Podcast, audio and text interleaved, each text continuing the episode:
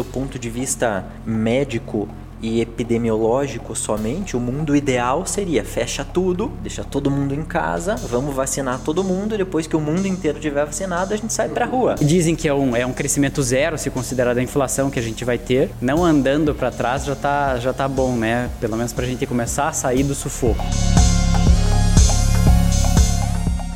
Fala galera, seja bem-vindo a mais um podcast Papo Raiz. E esse podcast ele foi gravado no começo de 2021 e a gente teve um pequeno problema técnico, onde a gente perdeu cinco minutinhos do começo do áudio e a gente teve uma hora de episódio, então vale a pena escutar até o fim. Mas eu estou fazendo essa introdução aqui em apartado para você conhecer um pouquinho de quem a gente estava conversando. Primeiramente, meu nome é Yuri Melo, sou um aqui dos criadores do podcast e nesse papo a gente mudou um pouquinho nosso, nosso modelo você que está acostumado a escutar nossos, pod, nossos podcasts com pessoas empreendedoras, com empresários de sucesso, a gente tentou trazer pessoas especialistas no tema Covid. No momento que a gente está passando, parece um tema muito importante e a gente conseguiu juntar duas pessoas excepcionais. Eu vou falar aqui um pouquinho delas rapidamente para você conhecer e a gente já vai cair direto no episódio a partir de onde a gente conseguiu gravar, que foi ali a partir dos primeiros cinco minutinhos. Primeiramente, a gente tem o Dr. Eduardo César Ditzel. Ele é médico, infectologista e mestre em Biologia do Desenvolvimento e Genética Humana pela Universitat de Barcelona. Durante os anos de 2009 a 2012, ele trabalhou como médico em prevenção contra o HIV e outras infecções e transmissões sexuais no BCN Checkpoint, um projeto da, da ONG Project del NOMS, que parece muito importante, um nome muito bonito, então tem que dar o valor, né? onde ele desenvolveu e coordenou pesquisas epidemiológicas e comunitárias e implementou programas de vacinação para populações de maior risco. Então, um cara que tem muito gabarito aí para falar sobre vacina, falar sobre Covid, falar sobre realmente a realidade por trás dos panos do que a mídia nos mostra. E outra pessoa que estava com a gente no episódio foi o Giancarlo Rocco. Ele é diretor da Invest Paraná, é um cara que representa o governo do estado nos projetos mais fodas que existem é, e que ele traz investimentos para o nosso estado e também fomenta os próprios projetos do, do, do, estado aqui internos. Então é um cara que tem muito gabarito para falar da parte econômica e falar um pouquinho da parte de, do governo, realmente como é que está vendo essa parte de vacinação e o pós-vacinação também, economia e cenário pós-Covid. Então, sem mais delongas, fica ligado no episódio tinha um misto de assim, desconhecimento, porque não tinha estudo, ou até agora não tem muito estudo né, técnico para dizer qual é a melhor decisão, com aquela decisão mais, digamos, populista, seria a palavra certa, né, como é que você vê isso? Porque tinha que tomar uma decisão para acalmar os ânimos da, da, população, mas também não poderia ser contra o mínimo que a gente tinha conhecimento sobre o vírus naquele momento, né? É, é, uma, é, uma, é uma, foi uma dificuldade muito grande. Até agora está sendo uma dificuldade Até muito agora grande. ainda está sendo uma dificuldade, porque seguir um parâmetro que você tenha, como o Edu falou, né, é, é médico, onde você ainda não tem o histórico, né, que é o, é o começo da pandemia, em março, é, aqui no Brasil, é, torna difícil uma decisão né, tomar decisão com base no quê. Né? Então houve uma, uma confusão, ainda algumas coisas é, são difíceis de, de, a gente ver líderes tomando essas decisões, né, é, dos municipais para o governo estadual, para o federal, o que seguir. Né? E aí é, a população também se confunde muito. Né? O que, que é é, quando você vai para um hospital, quando você vai para um, um, atendimento primário, você quer ser atendido, né? Não quer saber se é municipal, se é estadual. Então, para os governantes isso ainda é, é, muito difícil porque cada novo passo que a gente dá científico e tudo, você tem que tentar equilibrar as duas coisas, né? A, a economia com a saúde. Pois é, eu lembro que várias conversas que a gente teve assim, informais durante esses últimos meses, você falava muito da, da taxa de, de internação de UTI, né? Que era o principal, digamos assim, indicador que, a, que o governo estava olhando, ou um dos principais, para falar, não, fecha tudo ou abre de novo, ou abre parcial. É, é o, né, doutor? Enfim, qual que é a, a visão que você tem sobre isso? Quais são os principais indicadores que a gente deveria estar tá olhando para tomar essas medidas?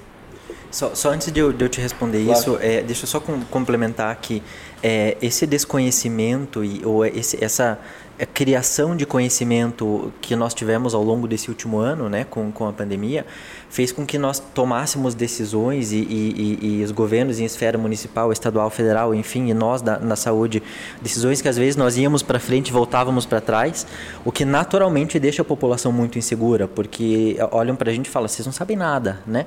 E realmente tinha momentos que nós não sabíamos nada, nós não sabíamos qual era o vírus que a gente estava enfrentando, sabíamos que era um, um coronavírus, mas não sabíamos o que era o potencial de transmissão, o potencial de doença desse vírus. É, é, se falava no, no, no, começo em fechar tudo, mas a gente também não sabia quanto tempo a gente ia ter que viver com, é, é, é com, com o comércio fechado, é, é, todo mundo em casa, e eu, ninguém nem imaginava o impacto que isso ia ter para a economia e para a vida mundial, né? Então, é, é, é, um momento que a saúde impactou uh, uh, de uma forma assim acho que muito ampla né na, na, na, na vida mundial. Bom respondendo isso para você acho que sim o, o, a taxa de ocupação de UTI é um dos grandes indicadores que a gente precisa precisa olhar porque basicamente o paciente que chega na UTI, ele é a minoria, né? É, é, se a gente for, for entender os pacientes que têm o Covid hoje, é, de 100% desses pacientes, pelo menos 80% não tem sintomas ou tem uma doença muito leve. Desses 10 a 20% que tem doença sintomática e precisa de atendimento hospitalar, uma proporção pequena, em torno de uns 20% precisam de, de UTI.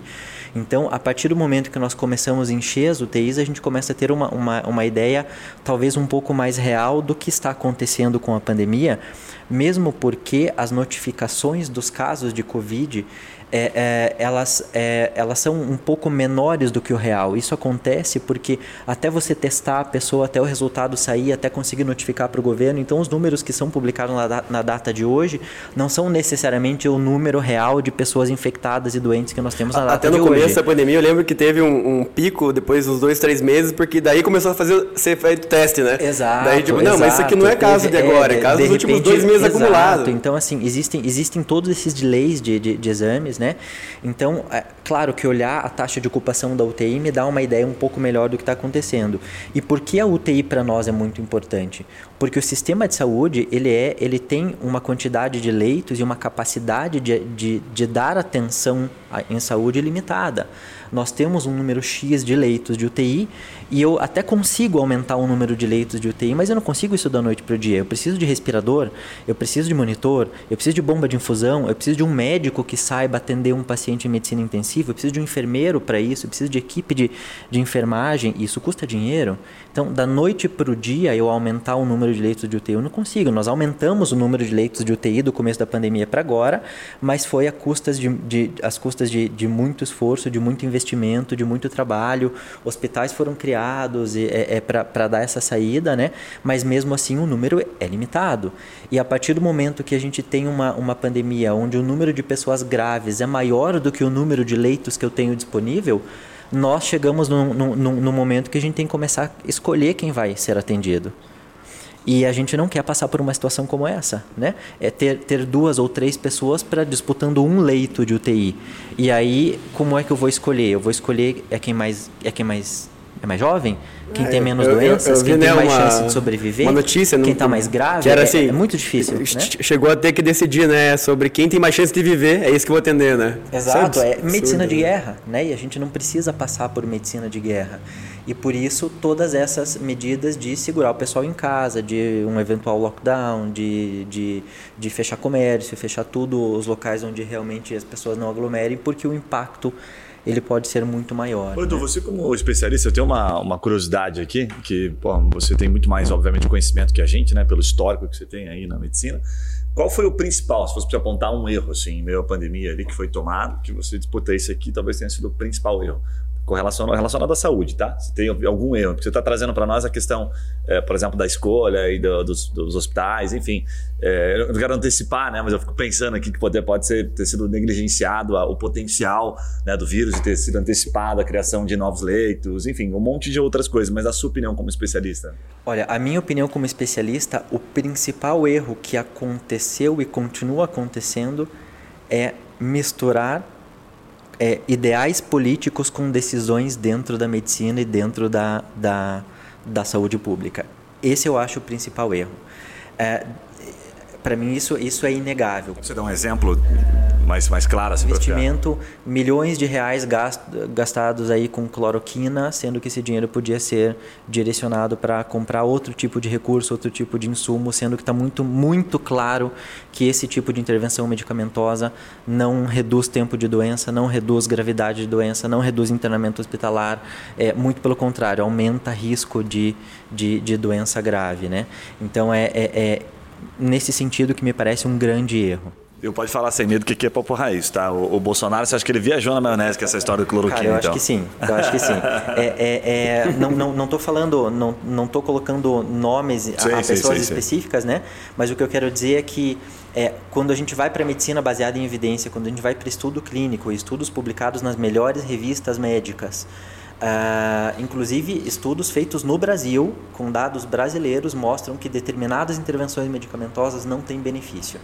Então, assim, é, é, essa história que se fala de tratamento precoce, né? Eu, como infectologista, se existisse um tratamento precoce que evitasse que as pessoas ficassem doentes evitassem que elas fossem parar no hospital, ia ser o primeiro a prescrever.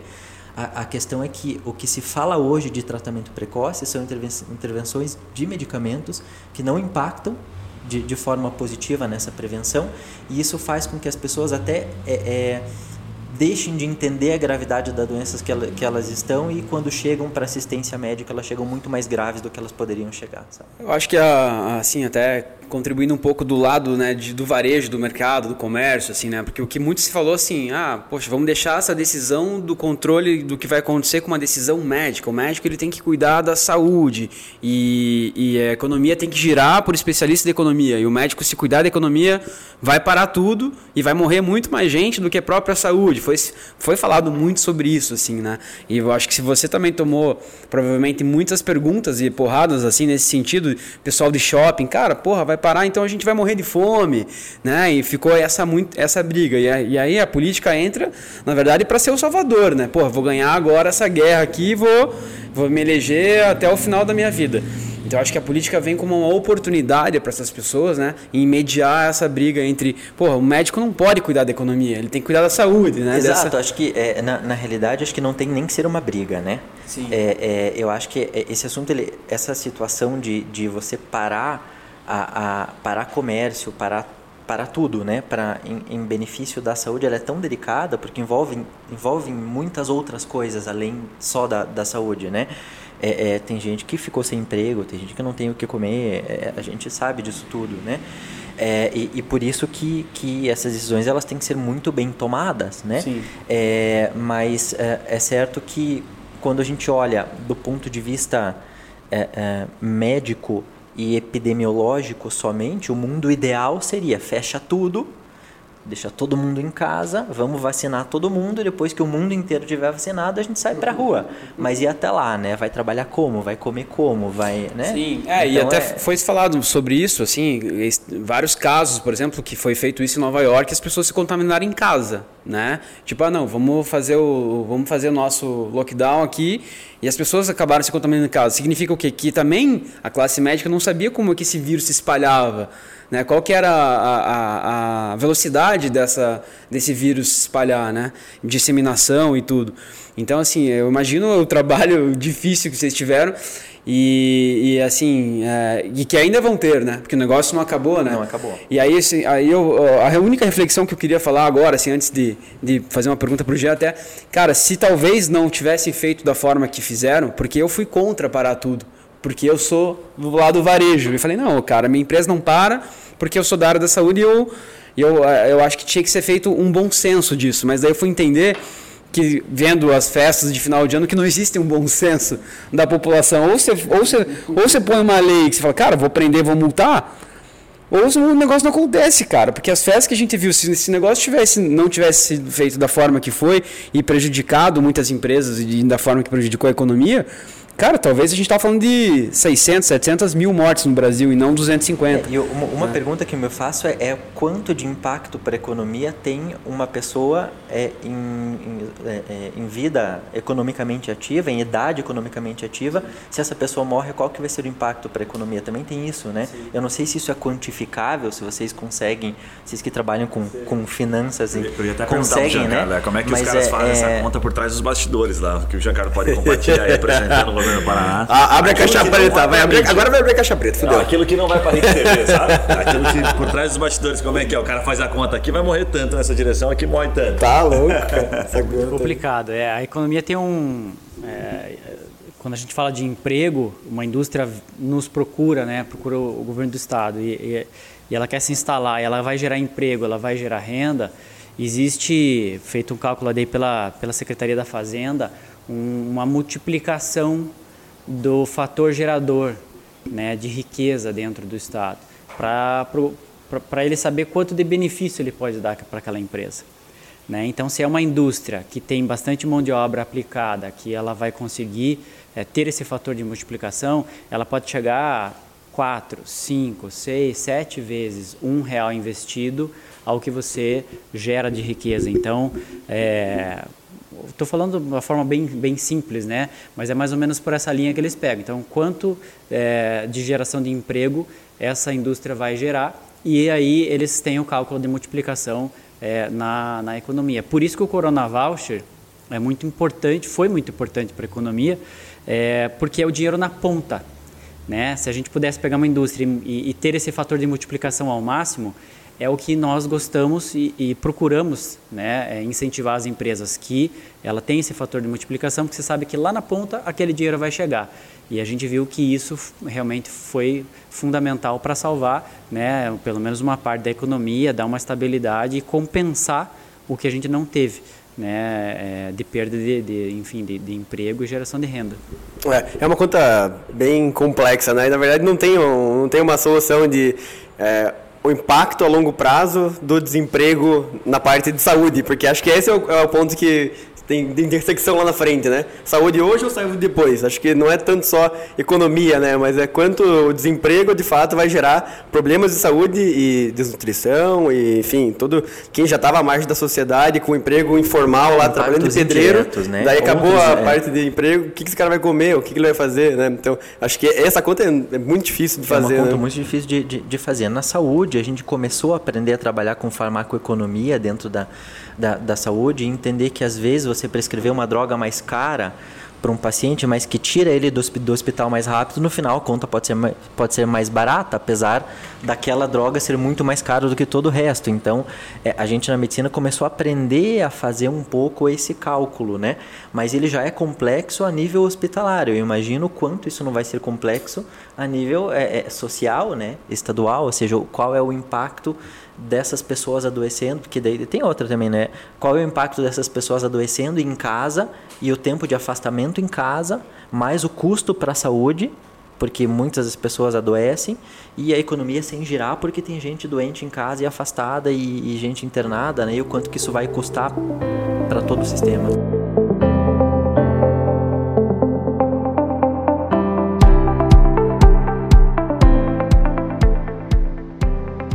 Edu, ah, nos bastidores que você estava falando para nós que foi já vacinado, né? Até conta pro pessoal para entender que não, não houve nenhuma, nenhum privilégio aí, enfim. Não, então, então, conta então como foi lá. isso. Mas eu queria te perguntar é, sobre a questão vacina que está rolando, acho que o momento é legal de falar. Uma puta polêmica, né? Se vacina, se toma, se não toma, tem dos dois lados, né? Queria ouvir sua opinião sobre isso. Vamos lá. Então, é, antes de, de falar da minha vacina, só para dizer, a gente está sem máscara, mas a gente está respeitando o distanciamento social aqui, então eu não tô louco, tá? Não fiquei louco ainda.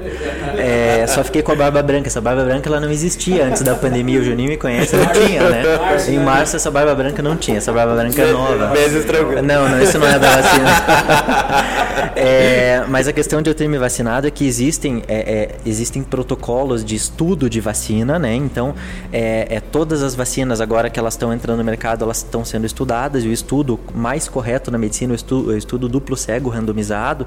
Então, as pessoas que elas entram no protocolo de estudo, elas vão ser vacinadas para alguma coisa ou para o Covid ou vão receber soro fisiológico, que é o placebo. Por que tem que ser com- controlado com placebo? Para eu poder entender que se as pessoas que tomaram a vacina e adoeceram por Covid, é porque a vacina não funcionou ou porque realmente elas iam adoecer por Covid. Então a gente tem que ter esse comparador, né? E então eu, eu vacinei, eu ganhei alguma coisa. Eu achava que eu tinha tomado placebo, porque eu não tinha tido efeito colateral nenhum e eu via algumas pessoas tendo febre, tendo, tendo outros efeitos ali que falam, puxa, essa aqui tomou vacina e eu não tive nada. Mas é, é 50% de chance de eu ter sido, de eu ter sido realmente vacinado ou de eu ter, ter é, é, feito. Ah, porque você tava numa fase de teste ali da é uma fase É uma fase de teste. Então ele é duplo cego, significa que eu não sei o que eu recebi, o investigador não sabe o que ele me deu. Ah. É um computador só que randomiza e distribui essas doses, então é só um farmacêutico que dispensa, né? Famoso não cobaia, sabe para menos Cobaia, assim, é. Cobaia. bem- Mas é um, é um cobaia num contexto de segurança, né? É, é, eu, tenho, eu tenho um aplicativo que eu tenho que responder quase que diariamente se eu tenho sintoma, se eu não tenho sintoma. E se dá qualquer coisa positiva, eu recebo uma ligação, faço visita médica. Então é todo um contexto controlado. Então, assim, é uma cobaia, mas é uma cobaia de luxo. Não é, assim, não é né? aquelas cobaias que você com- vai de droga experimental pra ganhar aquele, É, aquele não, é, não, não, não, lá, não, é uma coisa um pouco melhor. E, e agora respondendo... Essas falhas da baia dele, você acha que é o quê? É, isso aqui eu vou, vou processar. Como é que é a Butantan lá, Ah, né? Butantan, te botaram na droga Agora, agora respondendo para você se vacina ou não vacina, né? É, nós temos algumas vacinas já no mercado hoje, tá? É, com taxa mostrando resultados de, de eficácia de algumas de 98%, ou seja, de prevenção de Covid em 98% dos casos.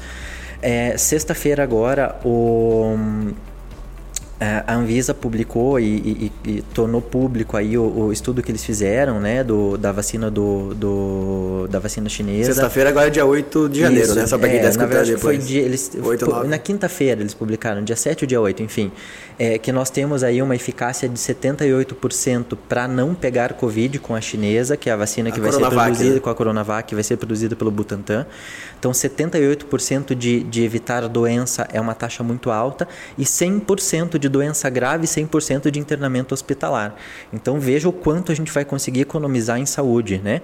É, não, não precisar investir em saúde de pessoas que eu não vi essa notícia e fiquei bem confuso, É, assim, sabe? Porque é- qual que é essa diferença? 78 é pra ni- não pegar nada, Isso, e 100% é, que não vai 78, piorar a exato. doença. Então, de cada 100 pessoas que são vacinados com a Coronavac, é, 78 não pegam a doença. 22 pegam. E dessas 22 que pegam, zero vão para o hospital, zero vão para UTI e zero morrem. Resolve, né? Pode, poderia ser 100% Praticamente de resolve. resolve. Então, é, de cada 100 pessoas vacinadas, 22 Mesmo em pegam pessoas com doença, doença comorbidade. leve. Mesmo em pessoas com, com comorbidade de diferentes idades. Então, é, é um resultado fantástico. Claro que parece ser que nós temos vacinas melhores, mas se essa é a vacina que a gente tem na mão agora, tem que vacinar já, porque tem que resolver um problema já. A gente está em meio de pandemia, né? Edu, e não- nenhum percentual disso Deixa, deixa só, jacaré. só, só, só, só terminar de jacaré. Nenhum, nenhum jacaré. Nenhum jacaré, nenhum jacaré. 0%. 0% jacaré. É, a não ser que o cara já tem tendência jogado de no lago, jacaré. no lago do Barigui. Ali tinha um jacaré que morava lá, não tinha? É, agora, respondendo a tua pergunta de, com relação a vacina ou não vacina. Vocês sabem me dizer qual é a intervenção em saúde pública que mais salva vidas de seres humanos, que mais salvou vidas de seres humanos? Sabe me contar qual foi? E não é vodka com energético, acho que é a vacina, né? Não é a vacina. é água potável. Então, água potável salva vidas. Saneamento básico, água potável aqui, salva vidas, tá? Primeiro, a segunda intervenção que mais salva vidas no planeta Terra, vacina. Por que água potável? Só pra você explicar um pouquinho mais, assim, do Água potável, de- água potável porque pela água se transmite muita doença. Por exemplo, cólera, hepatite A, N coisas, né? Então, pessoas que vivem em situação extrema de, de extrema pobreza, que não tem água potável, elas adoecem muito. Ter água potável evita essas doenças, né? Então, é, é- é uma forma muito, muito simples. Mas a vacina é a segunda intervenção em saúde pública que mais salva vidas. E então a minha resposta é sim, vamos vacinar. Sim, é, é, é, eu me, me voluntariei para ser um, um candidato aí e, e, e num estudo clínico de, de, de vacina. Sim, vale a pena. E do meu ponto de vista médico, a, a única solução para essa pandemia toda vai ser estar todo mundo vacinado. A hora que a gente tiver uma cobertura vacinal ótima, aí sim acho que a gente vai poder voltar para uma, uma vida relativamente normal e uma vida econômica normal, né? Tá tendo muita polêmica com relação a isso, né? Óbvio. é, voltando ao assunto politizar, né? É, eu até queria assim saber a tua opinião, porque é, com relação à Coronavac, né?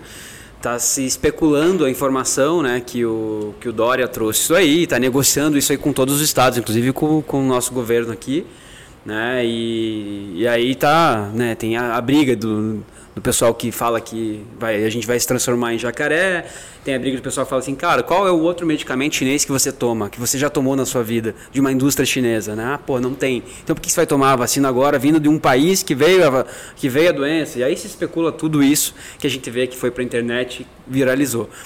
Como é que está a expectativa do, do, do, governo do Paraná com relação a essa, essa parte e das empresas, enfim, do, do investimento com relação a isso? Também está se falando que não tem mais, por exemplo, é, material no mercado, né? não tem seringa, agulha, enfim, né? Como é que está o projeto disso, disso aí? Veja, acho que antes só para um, um, um, comentário mesmo, é, a parte boa do Brasil é que a gente tem um ótimo sistema de vacinação, né? De um dos melhores do mundo. Um dos do melhores mundo. do mundo. Então, pra, acho que para todos isso é, é, fundamental que a gente deixe, deixe claro. É, porém, o, o governador não, tentou não politizar isso, né? Para não, não, não criar nenhum tipo de atenção à mídia que não fosse é, científica mesmo. Então, houve já uma conversa com a vacina russa, né, com, com o governo russo para isso, mas não houve é, um avanço nas tratativas. E ele deixou claro: a vacina que funcionar, que tiver disponível para compra, é, que tiver eficácia, não importa de onde vai vir. Né? Se tiver disponível, tiver comprovada eficácia, a gente vai atrás e vai comprar. Recursos é, foram disponibilizados, né? É, junto com a Assembleia, com o Ministério Público, todos é, é participaram dessa decisão. Então, e a Assembleia Legislativa aprovou um recurso para 2021 de, de pelo menos 100 milhões, é, onde o governador já anunciou outros 100 milhões. É, então, a gente tem já uma reserva é, financeira para que haja uma compra tanto de insumos. Ele semana passada também é, anunciou essa questão de seringas, né? então já há uma preparação para seringas e mais de 2 mil leitos preparados já com logística entre aeronaves da Casa Militar e, e toda a logística que já há né, de planejamento de saúde para que isso, a hora que obtivermos a vacina, ela seja distribuída de maneira eficaz e, e chegue à população. Tia Carlos, tem uma curiosidade. Qual que é o preço da vacina? Quem tinha o preço dos testes... Cara, sabe que eu não faço ideia, para ser bem sincero. Ideia. Mas 100 milhões vai vacinar o estado todo? Acredito que o, o montante dos 200 a gente consiga sim. 200, é, né? É.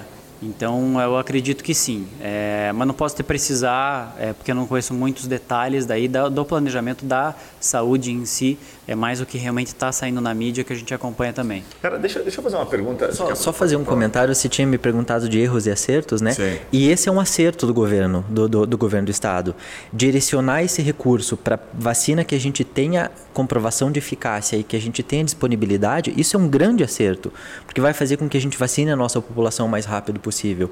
Então, é, é, essa acho que é uma decisão muito, muito acertada, sabe? Sabe o que eu queria perguntar para a gente cair nessa, nessa etapa aqui do. Porque vai mais para o cenário econômico também, né? Aproveitar a presença do Edu também para dar a opinião dele. O que, que a gente tá. O que, que dá para prever aí pela, pelos próximos meses? Dá para prever que a gente vai se vacinar até quando? Se é aquela ordem hierárquica que a gente tem que respeitar. Então, por exemplo, nós mais jovens aqui, né? Não o Juninho, porque ele vai pegar antes, né? A vacina, mas nós aqui, o Yuri, por exemplo.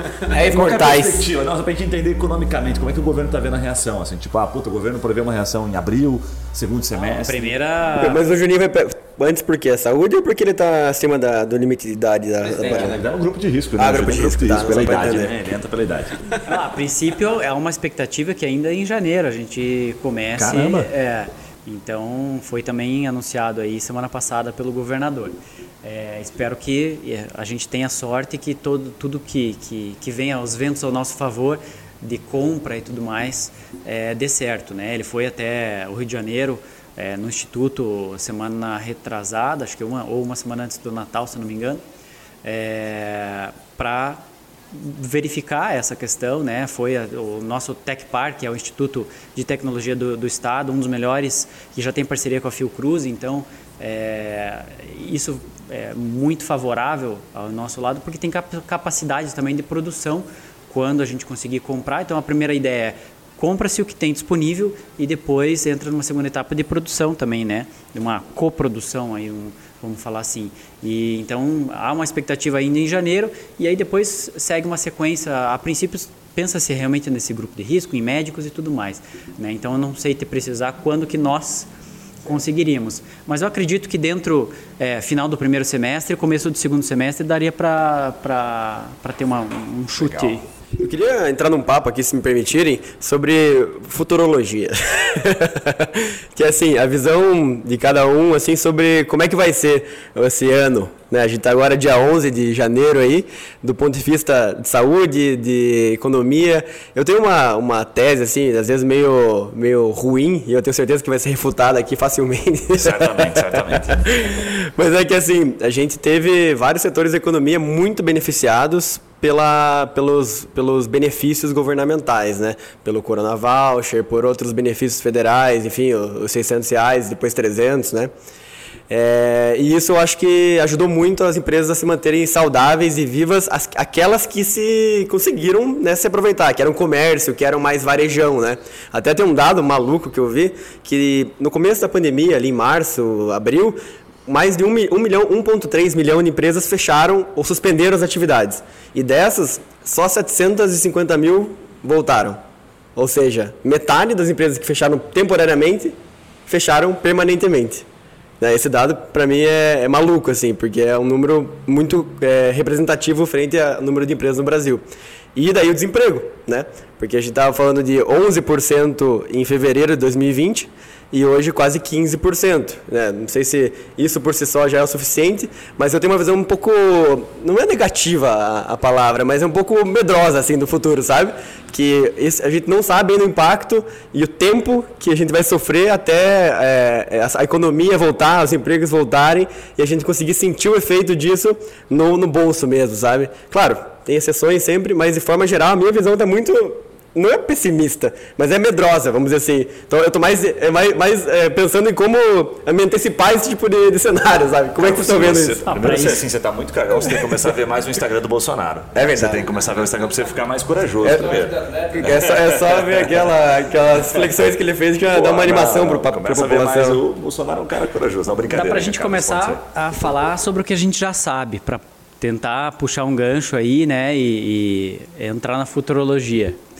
Mas assim, é, realmente, como eu falei, o, o auxílio emergencial teve um, um, recurso que chegou na ponta, isso foi importante, a gente teve um impulsionamento é, do varejo. É, esse ano acredito que não, a gente não vai ter um, um crescimento, uma, um, manutenção então desse consumo, né? Muitas pessoas acabaram fazendo uma pequena reforma em casa, é, então a construção civil sentiu isso, teve uma a gente ainda tem um desabastecimento, né? De vários setores, principalmente da construção civil.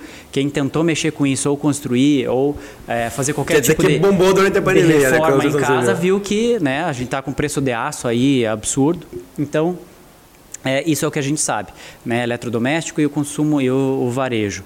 É, e o desabastecimento. O desabastecimento ainda vão durar alguns meses, né? Até que as indústrias voltem, as que fecharam, ou as que migraram, as pequenas fusões e aquisições, possam colocar isso no mercado de novo. Então, esse acho que é o primeiro, primeiro cenário, que é o atual e que ainda dura mais um pouquinho. Agora, para 2021, o que, o que mais a gente já pode esperar, que os economistas estão falando, eu não sou especialista, então a gente é, estuda um pouco também, mas vê o que o está acontecendo no dia a dia é, é, dentro do, do, setor que a gente é, lida. O aumento da inflação, né, a gente sabe, sente no bolso já a inflação, mas é, aguardando outros índices aí, atualização de índices. O preço do abacate está lá. Então, é, dizem que é um, é um crescimento zero, se considerar a inflação que a gente vai ter. É, não, não andando para trás já está já tá bom, né? Pelo menos para a gente começar a sair do sufoco. E a visão de Paraná, né, que a gente é muito forte, impulsionado pelo setor agroindustrial, é que a gente ainda tenha e aí também posso falar a nível Brasil, as commodities como um carro-chefe ainda do Brasil. Né, sendo impulsionado. Se a gente tem um desabastecimento daqui de alguns setores, o mundo inteiro ainda tem um desabastecimento também, né? Mas você diz por causa de alimento de base, assim, já só para entender um pouquinho sim. mais. Como a gente fala, né, de grãos, Exato. frutas, enfim, comida de base. Porque é, numa, numa cenário de, de baixo consumo, o que mais se consome são produtos mais de base. É, é, mais, essa lógica, mais ou menos? Continuar, e então é, é, a, a ideia é se estruturar em cima disso também. Né? O setor de proteína animal no Paraná é um setor que, que vem crescendo, as exportações dentro desse setor é, tendem a continuar e a crescer. E aí a gente pode é, ir para a agricultura familiar, que é, no Paraná já é 85%. É, dessa parte de agro é, vem da agricultura familiar é, são projetos de agregação de valor dentro dessa cadeia porque aí você está trabalhando com a base também né? já que a gente está falando também da, da, do que, que funciona para a economia, é você tentar chegar na base é, para que você tenha uma economia melhor, uma economia mais saudável, uma economia circular, então, e é, então fazer projetos que você tenha uma valorização dos produtos feitos aqui no Paraná. Né? Desde uma identificação geográfica que a gente pega, recentemente a gente teve a bala de banana de Antonina aqui, que ganhou identificação geográfica, é, como é que esse produto pode ter um valor agregado ou pode ir para fora do Brasil também, para que a gente tenha um, um, capital maior entrando aqui também. Então, isso é um, é um ponto focal. E outro é a questão de infraestrutura. Né? A gente ainda é um país que precisa muito de infraestrutura. Né? A gente está falando de saneamento básico aqui, de água, né? então é, são setores que necessitam ter investimento. E esse é um, é um governo que está pensando nisso para 20 anos o projeto. Né? Então, tem vários projetos aí, Descomplica Rural, que são licenciamentos ambientais. A empresa, quando vai se instalar, vai precisar de licenciamento, ela tem que ter agilidade naquilo. Né? Você tem o Descomplica Telecom, a infraestrutura em comunicação, que a gente viu que também é importante e sempre vai ser mais importante. Né? E, e, é, e as infraestruturas no setor de saneamento, no setor elétrico e outros setores que são prioritários. De rodoviária, a gente teve bastante concessão é, o próprio pedágio, nossa concessão de pedágio, depois de tantos anos, vai ser é, renovado, então uma grande expectativa nisso. Concessões de aeroportos aqui no estado do Paraná, tudo isso faz com que a gente tenha um investimento maior em infraestrutura, consequentemente a gente enxerga que é, já no curto prazo tenhamos um resultado, mas que isso sirva para uma base é, de crescimento sustentável a longo prazo.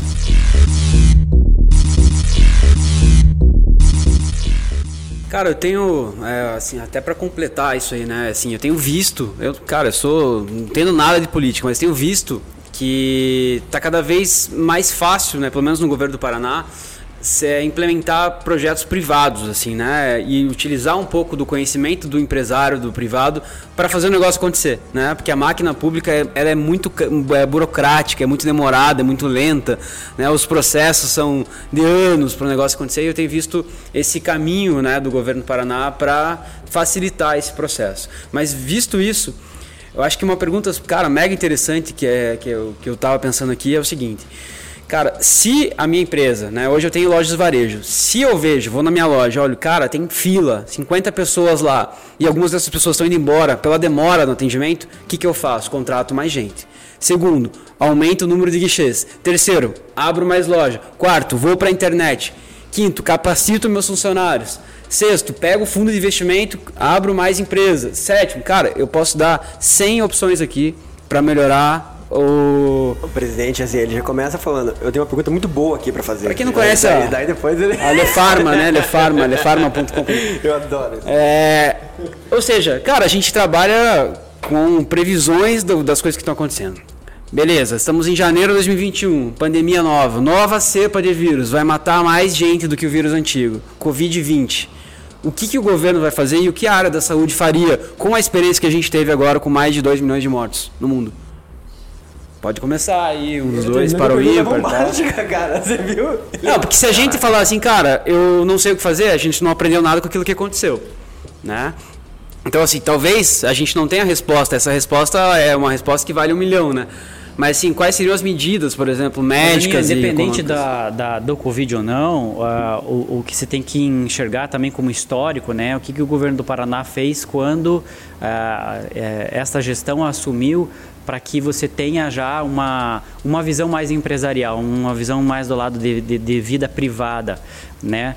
É, primeiro cortes, né, e, e, enxugamento da máquina pública, que é, se para o setor privado você vai lá contratar mais gente, ó, o governo não pode ser bom em tudo, né? Uma empresa também nunca é boa em todos os setores. Então a visão é, do governador é vamos vamos tentar é, ficar focado de fato em políticas públicas e o que, o que não é relacionado a isso é a gente tenta migrar, tenta colocar isso como setor privado, como interesse do setor privado, que faz muito melhor que o governo, com muito menos é, custo. Né? Então, esse é o primeiro.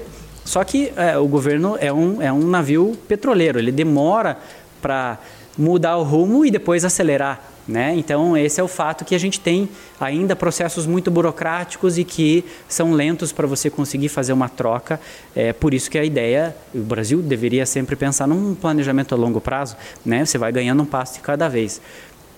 Então, é, isso já é, uma, é, um grande passo que você está vendo aí grandes projetos de concessão. A Copel Telecom foi privatizada é, em pouco tempo, então isso é um sucesso também para que ela fique focada no seu core é, principal de negócio. E uh, com relação daí à, à, questão de saúde, acho que lições aprendidas, né? Vou deixar o, o, o, Edu, que é especialista, falar um pouco mais, mas acho que lições aprendidas servem pelo menos para a gente colocar um planejamento, um próximo planejamento, né? É, esperamos que a gente não tenha outra catástrofe dessa, mas que é, sirva como uma lição para se preparar e o que, que, é importante. Até onde a gente pode ir com saúde, até onde a economia, né, como que a gente consegue fazer esse equilíbrio, pelo menos deu para ter já uma boa noção é, da onde cortar, da onde espremer, da onde acelerar. Então isso é importante também para a gente é, nesse, nesse futuro próximo. Eu acho que é por aí mesmo, né? É, algumas coisas nós aprendemos de uma forma muito clara, né? Então é, nós aprendemos a tratar uma doença que não conhecíamos. Hoje nós sabemos tratar de forma adequada, coisa que não sabíamos, né? Então, é, agora falta refinar, tem coisas novas vindo, estamos aprendendo, mas enfim, hoje, hoje sabemos. Sabemos como prevenir. Então, agora tem que prevenir, agora tem que vacinar, né? E, e a vacina ela vai ser fundamental para fazer toda essa, essa roda voltar a girar, né? Para que toda a economia pode, po, po, possa retomar. Essa é a primeira pandemia que eu vivo em primeira pessoa, em primeira pessoa participando de gestão hospitalar, participando de assistência médica direta, participando como especialista, né? É, e nesse contexto, é certo que a gente também aprendeu muito como gerir instituições de uma forma talvez um pouco mais, mais efetiva, saber, a gente aprendeu um pouco como redirecionar, como direcionar alguns recursos e o que é mais importante gastar, onde é, onde é mais importante gastar.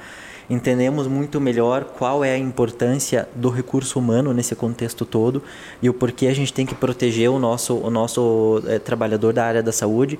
E aí vem o um motivo do porquê vacinar primeiro os trabalhadores da área da saúde, né? o porquê começa nessa hierarquia de vacinação porque a gente tem que ter trabalhador da área de saúde disponível para poder oferecer assistência para quem adoece. É, é, é, um motivo muito simples.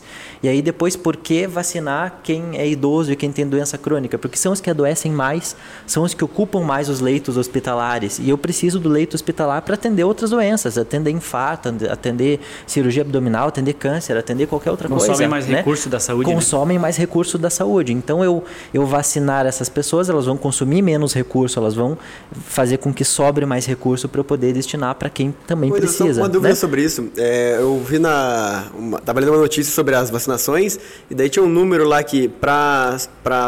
Não seria essa palavra certa, imunizar a população, teria que ter 70% da população vacinada. É, por que essa. Por que não 100%? Quero dizer assim, é, qual é a são, explicação? São, são estudos, são estimativas epidemiológicas que a gente faz. Né? É, para alguns, alguns tipos de doença, a gente sabe que uma cobertura vacinal adequada é acima de 95% para poder ter a população protegida.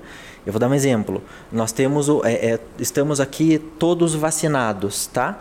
Menos você. Você não está vacinado porque você tem uma doença. Tô, tô falando da doença X, tá?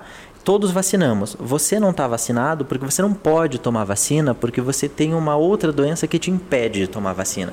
Mas se todos tivermos vacinados, estamos todos protegidos e você está protegido porque você está perto de pessoas que não Por tabela, tô pegam. protegido, Por tabela, né? você está protegido. Então a cobertura vacinal 100% ela nunca vai conseguir ser, né? Mas digamos que eu não me vacine porque eu não quis, porque eu não quero virar jacaré. Você não se vacinou não porque você não pode. branca. E todo mundo aqui se vacinou. Eu venho com a doença, eu pego a doença, você pega a doença e você morre. Então, é, é, esse é mais ou menos o racional epidemiológico desses cálculos do porquê. 70% é o mínimo para a gente ter uma uma cobertura vacinal mais ou menos adequada, né? É claro que o ideal é que a gente tenha 100% da população. A gente sabe que não, que não consegue vacinar 100%, né? Porque tem pessoas que não conseguem nem chegar, tem pessoas que adoecem e morrem, tem pessoas que têm doenças que contraindicam a vacinação. Ah, ah, às vezes falta recurso, às vezes a logística não permitiu que eu ainda conseguisse chegar em algumas pessoas que faltaram. Tem gente que movimento antivax não quer ser vacinada, enfim, N, N motivos, né? É, mas a gente conseguir uma cobertura vacinal o mais alto possível, se hum, possível acima de 90%, de 95%, mais seguro vai ser para todo mundo, né? Gui, como é que você está vendo essa retomada da economia? O senhor que é um Jedi da, da visão macroeconômica, microeconômica, e interestadual, e nacional e internacional. que bosta isso, hein, cara? cara, eu tô botando toda a minha expectativa na vacina. Acho que a vacina vai ser um divisor de águas. Acho que se acontecer de forma rápida, o mercado, de maneira geral, é especulativo, é especulativo né? Antecipa. né? Ele é especulativo total, não só a bolsa de valores mostra isso, mas o mercado como um todo. A gente fica com medo de tomar uma atitude porque não, porra, não tem uma previsão exata do que vai acontecer. A partir do momento que a gente sabe, epa, a galera está sendo vacinada, cara, vamos botar lenha na fogueira. Tem muitos, muitos mercados que estão colocando, né, de fato, o capital forte aí para que isso supra. Nas palavras de Giancarlo, eu gostei bastante porque dá para ver que o governo está de olho em gerar grana para gastar essa grana onde precisa. Então, porra, é o feijão com arroz. O governo está fazendo um bom feijão com arroz. É literalmente vender o feijão com arroz, os grãos e tal traz dinheiro para dentro do governo e agora gasta onde precisa, né? Porque eu entendi mais ou menos isso. Agora, a minha previsão é que de fato vai ter um divisor de águas, cara. Com a vacinação acontecendo, eu acho que o mercado como um todo ele ganha força, ele ganha coragem de seguir em frente. Agora, E muita coisa já foi antecipada. É, como o empresário demora para conseguir investir o seu recurso, né, os projetos é, são demorados. No ano de 2020, para vocês terem uma ideia, teve um número, um aumento no número de projetos protocolados na Invest Paraná com relação ao ano de 2019. Né? Pô, mas no ano de pandemia. Projetos. E aí eu posso classificar, são projetos de e-commerce, porque houve um decreto é, dando incentivo na parte de e-commerce, o que o Paraná ainda não tinha. É, então isso fez com que veio, viesse numa boa hora e que esses projetos fossem é, colocados aqui, é, porque logisticamente o estado é, é bom também, né? Está localizado estrategicamente e outros é, outros benefícios ou outras é, é, enfim, outras, outros pontos positivos que nós temos aqui. Né? E aí é, você também tem é, o projeto de importação, então muitas empresas importavam por outros estados, passaram a importar por aqui também, porque houve também um decreto beneficiando o setor por aqui. Então você, consequentemente, tem um, um aumento no número de, de protocolos nessas duas áreas. Com relação aos projetos industriais, é, aí você começa a ter setores específicos mesmo né? Como eu falei, setor de commodity que vai precisar é, de proteína animal, que vai precisar ter é, uma visão de futuro mesmo, depois de uma vacinação e tudo, que ele precisa antecipar esse movimento. Ele vai construir um barracão para um abate de, de frango, por exemplo. Demora se construir aquilo lá, demora se obter uma licença ambiental, então ele tem que antecipar isso daí e, obviamente, tem que ser otimista e tem que ter botar a pele em risco mesmo para poder colo- é, Mas será que, que volta já, assim, a, a parte de comércio? Até um exemplo, eu tenho um restaurante ali no centro de Curitiba, aqui no centro de Curitiba, e eu conversando com alguns clientes corporativos que a gente tem, eles, é, por exemplo, empresas acima de mil funcionários que a gente atende, é, a maioria não voltou ainda nem 10% a, a, a escritório, né, tá home office, quem pode, e todos que eu conversei falaram categoricamente que não vai voltar 100% mais. Tipo assim, eu, não isso vai eu também voltar. acredito. Eu acredito É. que teletrabalho vai ser um É, misto o que e eles que comentaram, um pouco eu conversei assim, quem pode ficar remoto vai ter ou uma, vai ser misto ou 100% home office, mesmo morando na mesma Sim. cidade onde é o escritório da empresa. Então, isso aí o negócio, o centrão, né, o centro da cidade, que é movimentado pela, pelos escritórios, pelas empresas e tudo mais, naturalmente vai ter uma baixa e não vai voltar como era antes. Né? Esse é um grande ponto de interrogação. Né? Se a gente pode falar de um novo normal, como se. Né, qual é a migração? O que, que a gente vai ter de mudança eu acho que é um grande ponto de interrogação ainda do que a gente vai ver nessa área. Eu acho que aí surgem novas oportunidades, né, cara? Como qualquer, Sim. qualquer é, se você é for aí pegar que a gente a história, tem que ficar né? atento. Qual Isso, é a migração? Qual é o gap que vai ter? Né? Qual é a mudança que, que vai gerar uma oportunidade? Né? Se a própria XP está montando uma cidade, né? uma, uma vila, um bairro é, em outro local para que os funcionários tenham mais qualidade de vida fora, o que, que vai virar daquele centro ou onde eles estavam instalados? Né? Será que outro tipo de empresa vai é, se instalar lá? O que, que vai vir por aí? Então tem que ficar atento a esse tipo de oportunidade.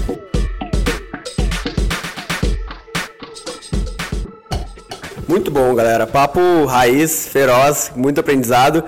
Estamos partindo agora para os finalmente aqui. Eu queria, assim, é, pedir uma, uma mensagem, se posso, se seria essa a melhor coisa, é, para quem está ouvindo a gente, do ponto de vista de saúde, assim, como é que, uma mensagem talvez, ou de positivismo, ou de uma mensagem se cuidem, ou continuem em casa, enfim. O que, que você gostaria de falar, doutor Eduardo, para o nosso público em geral? E depois também é, comentários finais, que, como te encontram nas redes sociais, enfim, como você gosta de ser contatado, ou não, não gosta, não gosta de conversar com estranhos. Vamos lá, acho que a mensagem é não aglomere. A pandemia não acabou, né? Não aglomere. É, mantenha o distanciamento social, use máscara, higiene de mãos e vacine, por favor, vacine. Acho que essa, essa é a grande, a grande saída. E, e para mim é, é, mais fácil me encontrar. Rede social, basicamente, Facebook eu quase não uso. Meu Instagram acaba sendo para uso muito pessoal, mas meu e-mail é muito fácil, é Ditzel, meu sobrenome, infectologia.gmail.com. Uh, ou meu e-mail pessoal, que é eduardoditzel.gmail.com, é muito, muito fácil. E pelos, pelos locais onde eu atendo também, Centro Médico São Francisco, consultório e Hospital Pilar, onde eu também, onde eu também atendo. Oi, eu queria Vocês fazer uma me pergunta encontram. final para você, só o seguinte, cara, quando é que vai dar para nos parar de usar essa bosta dessa máscara aí? Depois que todo mundo vacinar só? Acho que quando todo é uma mundo tiver boa. vacinado. Caralho, Quando bicho, todo mundo tiver vacinado. tempo. Esse ano, então, vai ter que ter máscara. Eu estimo que esse ano vai ser um ano ainda de máscara e as coisas ainda começando a voltar ao normal, né? Eu, eu não. Vocês estavam falando de futuro, eu estava pensando que meu, se eu tivesse uma bola de cristal, eu estava milionário, né? Mas não, não é assim, né? Ainda não. E, e, mas eu estimo que 2021 vai ser um ano, não digo igual 2020, vai ser acho que um pouquinho melhor nesse sentido, porque a gente vai começar a vacinar, a gente aprendeu muita coisa, está sabendo como se manejar nesse momento, né? Mas é, eu acho que vai ser um ano aí é, ainda de máscara, ainda com distanciamento social, ainda evitando aglomeração. é, Importante, importante cer- saber a questão é. da máscara. O Juninho vai passar na Louis Vuitton lá e na Tiffany e comprar É, um porque ele achou que não ia poder usar mais aquela lá. Não vacila no estoque a da Prada já Vuitton, acabou, né? né? É, a da Prada já acabou, ele tava usando aí. Ô, Edu, só uma pergunta sobre isso para não perder o fio da meada. É, dado a nossa é, estrutura boa aqui de, de, de vacinação no Brasil, quanto tempo você acha que demora para terminar assim, a vacinação, ou minimamente dos 70% que gente tem falado? Cara, não, não, não sei te responder isso. Isso depende de vários fatores. Depende de capacidade de produção da vacina, de logística. é- é- isso, isso é muito bom, né? É, a gente tem é, a nossa rede pública de saúde, ela é muito boa para vacina. É, tradicionalmente, é, cadeia de frio, as pessoas que estão na ponta no posto de saúde trabalhando são extremamente competentes, tanto quanto quem faz a, a gestão desse processo todo. Então, ele é muito bom, isso é uma coisa que nós já sabemos. É, mas produção, logística de, de distribuição, dinheiro para isso tudo, né? É, eu acho que são os principais fatores que, que me dizem assim, Tem não como sei quanto um tempo? mas olha, se a gente conseguir começar a vacinar em janeiro, como é a ideia, né? Ah, acredito que a gente vai ter uma proporção importante da população vacinada até metade do ano. Uns quatro, É uma grande meses, coisa, né? Se isso vai ser assim, não sei. Se eu estou acreditando aqui no Papai Noel no Colinho da Páscoa, não sei, né? Gostaria que fosse até melhor do que isso. Mas lembrando que o Brasil tem o quê? 200 e tantos milhões de habitantes, né? É, até a gente conseguir vacinar 200 e tantas milhões de pessoas, é, vai, vai um tempo, né? Eu vou chutar aqui, talvez até me arriscar um pouco. A gente estava é, esse ano, em fevereiro, né, Yuri? A gente estava na Itália. E aí foi quando começou a pandemia lá na Itália, assim, os aeroportos começaram, a gente olhava para os lados assim, cara, eu acho que vou morrer, porque tá todo mundo de máscara, a gente não achava máscara para comprar, né? Detalhe que eu queria usar máscara já. Esse aqui tava cagando. Highlander, né, cara? Highlander. Falei, não, cara. E aí eu lembro até do ponto que eu liguei para compras da, departamento de compras da minha empresa, falei assim, Cara, dá uma olhada aí, eu acho que a gente vai ter que comprar umas máscaras aí, porque eu acho que aqui já não tem mais na Europa. Ela tentou fazer um pedido, já já não encontrou mais. Isso final de fevereiro. Então, assim, o que, que eu acho? Que o pau vai comer esse ano feio, cara, porque os aeroportos da Europa estão fechados. A gente não consegue entrar na França, Portugal está fechado, os aeroportos, as lojas, lockdown, e o Brasil o pau está comendo, como aconteceu no ano passado. E eu acho que vai se repetir. Eu acho que assim, vai começar a vacinação agora, mas a gente sabe que são 220 milhões de pessoas. Cara, na minha opinião, vai fechar a escola de volta, vai dar lockdown de volta, o mercado vai, é, vai entrar em colapso Por isso novamente. eu acho que vai ser um ano parecido com 2020, um pouco melhor, no sentido de que a gente já aprendeu muita coisa, né? Mas eu acho que a gente ainda vai viver um caos.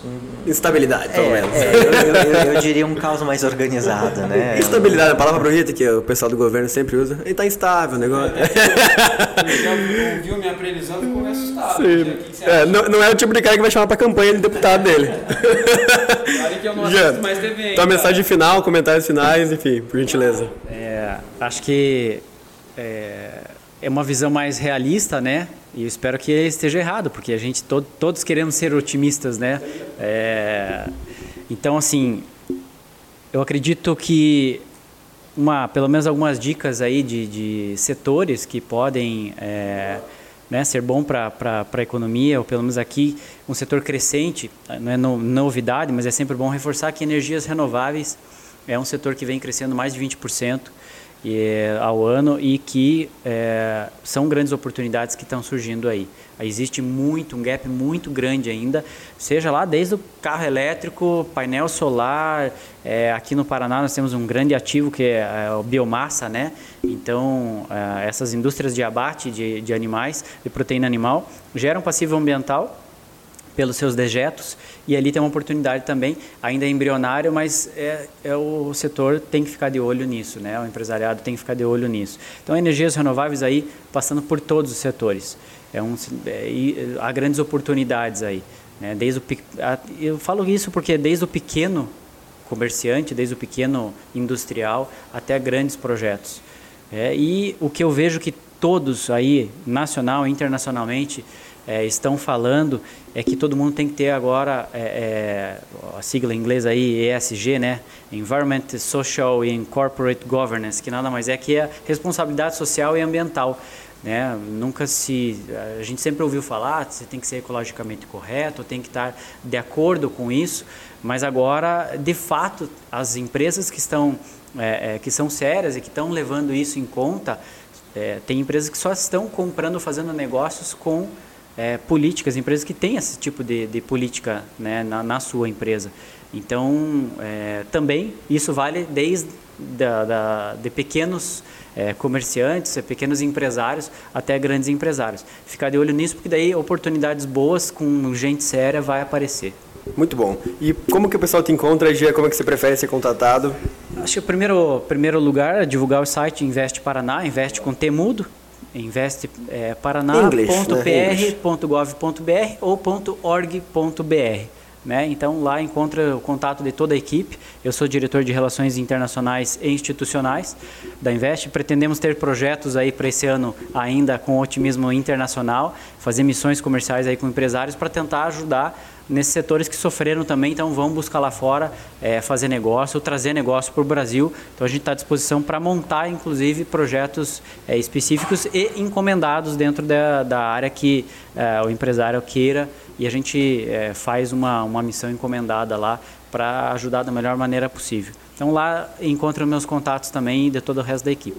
Muito bom, muito bom. Galera, obrigado pela presença de todo mundo. Obrigado, Dudu, obrigado. Gia, obrigado, galera. pelo convite aí. Pra quem tá agradeço, ouvindo aí prazer. pela primeira vez ou ainda não, não segue a gente, tá comendo bola, segue aí no Spotify.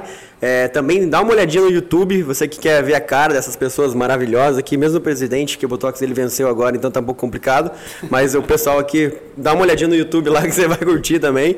E é isso, até o próximo episódio. Obrigado, até a próxima. Eu que agradeço, valeu, obrigado.